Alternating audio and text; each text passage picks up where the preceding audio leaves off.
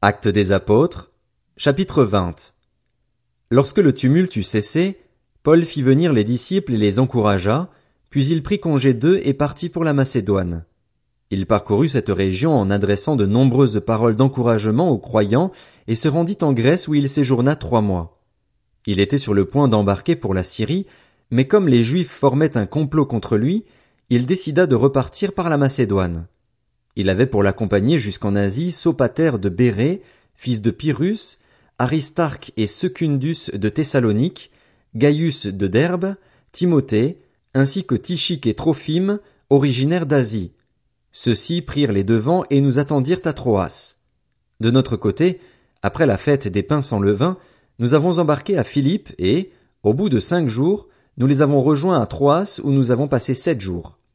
Le dimanche, nous étions réunis pour rompre le pain. Comme il devait partir le lendemain, Paul s'entretenait avec les disciples et il a prolongé son discours jusqu'à minuit. Il y avait beaucoup de lampes dans la chambre à l'étage où nous étions rassemblés. Or, un jeune homme du nom d'Eutychus était assis sur le bord de la fenêtre. Il s'est profondément endormi pendant le long discours de Paul et, entraîné par le sommeil, il est tombé du troisième étage. Quand on a cherché à le relever, il était mort. Mais Paul est descendu, s'est penché sur lui et l'a pris dans ses bras en disant Ne vous inquiétez pas, car son âme est en lui. Ensuite il est remonté, a rompu le pain et a mangé. Il a poursuivi ses entretiens jusqu'à l'aube, puis il est parti. Le jeune homme a été ramené vivant, à leur grande consolation. Quant à nous, nous avons pris les devants pour embarquer sur un bateau à destination d'Assos. Nous devions y reprendre Paul, conformément à ses instructions, car il voulait faire la route à pied. Lorsqu'il nous a rejoints à Assos, nous l'avons pris à bord et sommes allés à Mytilène. De là, continuant par la mer, nous sommes arrivés le lendemain en face de Chios. Le jour suivant, nous sommes passés par Samos, et le jour d'après, nous sommes arrivés à Milet. Paul avait décidé de passer au large d'Éphèse sans s'y arrêter afin de ne pas perdre de temps en Asie. Il se dépêchait en effet pour être, si possible, le jour de la Pentecôte à Jérusalem. Cependant, de Milet, il a envoyé chercher à Éphèse les anciens de l'Église. Lorsqu'ils sont arrivés vers lui, il leur a dit Vous savez de quelle manière je me suis toujours comporté avec vous, depuis le jour où j'ai mis le pied en Asie. J'ai servi le Seigneur en toute humilité, avec beaucoup de larmes et au milieu des épreuves que provoquaient pour moi les complots des Juifs. Vous savez que, sans rien cacher, je vous ai annoncé et enseigné tout ce qui vous était utile, en public et dans les maisons, en appelant les Juifs et les non-Juifs à changer d'attitude en se tournant vers Dieu et à croire en notre Seigneur Jésus-Christ. Et maintenant, voici que, lié par l'Esprit, je vais à Jérusalem sans savoir ce qui m'y arrivera. Je sais seulement que, de ville en ville, l'Esprit Saint m'avertit que des liens et des souffrances m'attendent. Mais je n'y attache aucune importance et je ne considère pas ma vie comme précieuse, pourvu que j'accomplisse avec joie ma course et le ministère que le Seigneur Jésus m'a confié, annoncer la bonne nouvelle de la grâce de Dieu. Désormais, je le sais, vous ne verrez plus mon visage, vous tous au milieu de qui j'ai passé en prêchant le royaume de Dieu. C'est pourquoi je vous déclare aujourd'hui que je suis pur du sang de vous tous, car je vous ai annoncé tout le plan de Dieu sans rien en cacher. Faites donc bien attention à vous-même et à tout le troupeau dont le Saint-Esprit vous a confié la responsabilité. Prenez soin de l'Église de Dieu qu'il s'est acquise par son propre sang.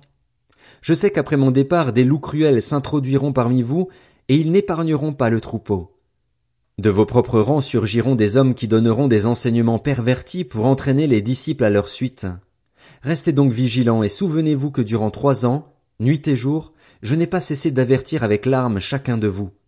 Et maintenant, frères, je vous confie à Dieu et au message de sa grâce, lui qui a le pouvoir d'édifier et de vous donner un héritage avec tous les saints. Je n'ai désiré ni l'argent, ni l'or, ni les habits de personne. Vous le savez vous-même, les mains que voici ont pourvu à mes besoins et à ceux de mes compagnons. En tout, je vous ai montré qu'il faut travailler ainsi pour soutenir les faibles et se rappeler les paroles du Seigneur Jésus, puisqu'il a lui-même dit, il y a plus de bonheur à donner qu'à recevoir. Après avoir dit cela, il s'est mis à genoux et à prier avec eux tous. Tous ont alors fondu en larmes. Il se jetait au cou de Paul et l'embrassait, attristé surtout par ce qu'il avait dit qu'il ne verrait plus son visage. Puis ils l'ont accompagné jusqu'au bateau. Acte des apôtres, chapitre 21. Après nous être séparés, nous avons pris la mer pour aller directement à Kos, puis le lendemain à Rhodes, et de là à Patara. Ayant trouvé un bateau qui faisait la traversée vers la Phénicie, nous sommes montés à bord et sommes partis. Arrivés en vue de l'île de Chypre, nous l'avons laissé à gauche, poursuivant notre route du côté de la Syrie pour débarquer à Tyr. Le bateau devait en effet décharger sa cargaison. Comme nous avons trouvé des disciples, nous sommes restés sept jours avec eux. Poussés par l'esprit, les disciples disaient à Paul de ne pas monter à Jérusalem, mais, une fois les sept jours passés, nous sommes repartis pour continuer notre route. Tous nous ont accompagnés avec leurs femmes et leurs enfants jusqu'à l'extérieur de la ville. Nous nous sommes agenouillés sur le rivage et avons prié. Puis, après avoir pris congé les uns des autres, nous sommes montés sur le bateau tandis qu'ils retournaient chez eux. Mettant un terme à notre navigation, nous sommes allés de Tyr à Ptolémaïs, où nous avons salué les frères et sœurs et passé un jour avec eux. Nous sommes repartis le lendemain pour Césarée. Là, nous sommes entrés chez Philippe l'évangéliste, qui était l'un des sept, et nous avons logé chez lui. Il avait quatre filles vierges qui prophétisaient. Nous étions là depuis plusieurs jours lorsqu'un prophète du nom d'Agabus est descendu de Judée et est venu nous trouver. Il a pris la ceinture de Paul, s'est attaché les pieds et les mains et a dit, Voici ce que déclare le Saint-Esprit. L'homme à qui appartient cette ceinture, les Juifs l'attacheront de la même manière à Jérusalem et le livreront entre les mains des non-Juifs. En entendant cela, nous-mêmes et les croyants de Césarée, nous avons supplié Paul de ne pas monter à Jérusalem. Il a alors répondu, que faites-vous là à pleurer et à me briser le cœur? Je suis prêt non seulement à être emprisonné, mais encore à mourir à Jérusalem pour le nom du Seigneur Jésus. Comme il ne se laissait pas persuader, nous n'avons pas insisté et avons dit que la volonté du Seigneur soit faite. À la fin de ces quelques jours, nous avons fait nos préparatifs et sommes montés à Jérusalem. Quelques disciples de Césarée sont aussi venus avec nous et nous ont conduits chez un certain Mnason, originaire de l'île de Chypre. Il était disciple depuis longtemps et nous devions loger chez lui. À notre arrivée à Jérusalem, les frères et sœurs nous ont accueillis avec joie. Le lendemain, Paul s'est rendu avec nous chez Jacques, où tous les anciens se sont réunis.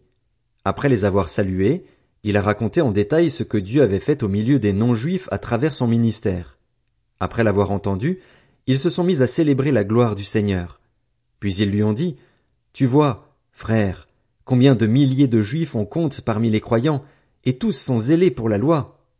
Or, ils ont entendu dire que tu enseignes à tous les juifs vivant parmi les non-juifs d'abandonner la loi de Moïse. Tu leur dirais de ne pas circoncire leurs enfants et de ne pas se conformer aux coutumes. Que faire donc? Sans aucun doute une foule se rassemblera, car on apprendra que tu es venu. C'est pourquoi, fais ce que nous allons te dire. Il y a parmi nous quatre hommes qui ont fait un vœu. Prends-les avec toi, accomplit la cérémonie de purification avec eux et pourvoit à leurs dépenses afin qu'ils se rasent la tête. Ainsi, tous sauront que ce qu'ils ont entendu dire sur ton compte est faux, mais que toi aussi tu vis en respectant la loi. Quant aux croyants d'origine non juive, nous leur avons communiqué par écrit notre décision. Ils doivent seulement s'abstenir des viandes sacrifiées aux idoles, du sang, des animaux étouffés et de l'immoralité sexuelle. Paul prit alors ces hommes, se purifia avec eux et entra le lendemain dans le temple pour annoncer à quelle date la période de purification prendrait fin et l'offrande serait présentée pour chacun d'eux. Vers la fin des sept jours, les Juifs d'Asie qui avaient vu Paul dans le temple soulevèrent toute la foule et s'emparèrent de lui. Ils criaient Israélites, au secours! Voici l'homme qui donne partout et à tout le monde un enseignement dirigé contre le peuple, contre la loi et contre cet endroit. Il a même introduit des non-juifs dans le temple et profané ce saint lieu. En effet, ils avaient vu Trophime d'Éphèse avec lui dans la ville et croyaient que Paul l'avait fait entrer dans le temple. Toute la ville fut dans l'agitation et le peuple accourut de tous côtés. Ils s'emparèrent de Paul et le traînèrent à l'extérieur du temple, dont on ferma aussitôt les portes. Ils cherchaient à le tuer quand on informa le commandant de la garnison romaine que tout Jérusalem était dans le désordre. Il prit immédiatement des soldats et des officiers et courut vers la foule. Quand ils virent le commandant et les soldats, ils arrêtèrent de frapper Paul. Alors le commandant s'approcha, s'empara de lui et ordonna qu'on l'attache avec deux chaînes. Puis il demanda qui il était et ce qu'il avait fait. Cependant, dans la foule les uns criaient une chose, les autres une autre. Comme il ne pouvait rien apprendre de certains à cause du tumulte, il ordonna de conduire Paul dans la forteresse.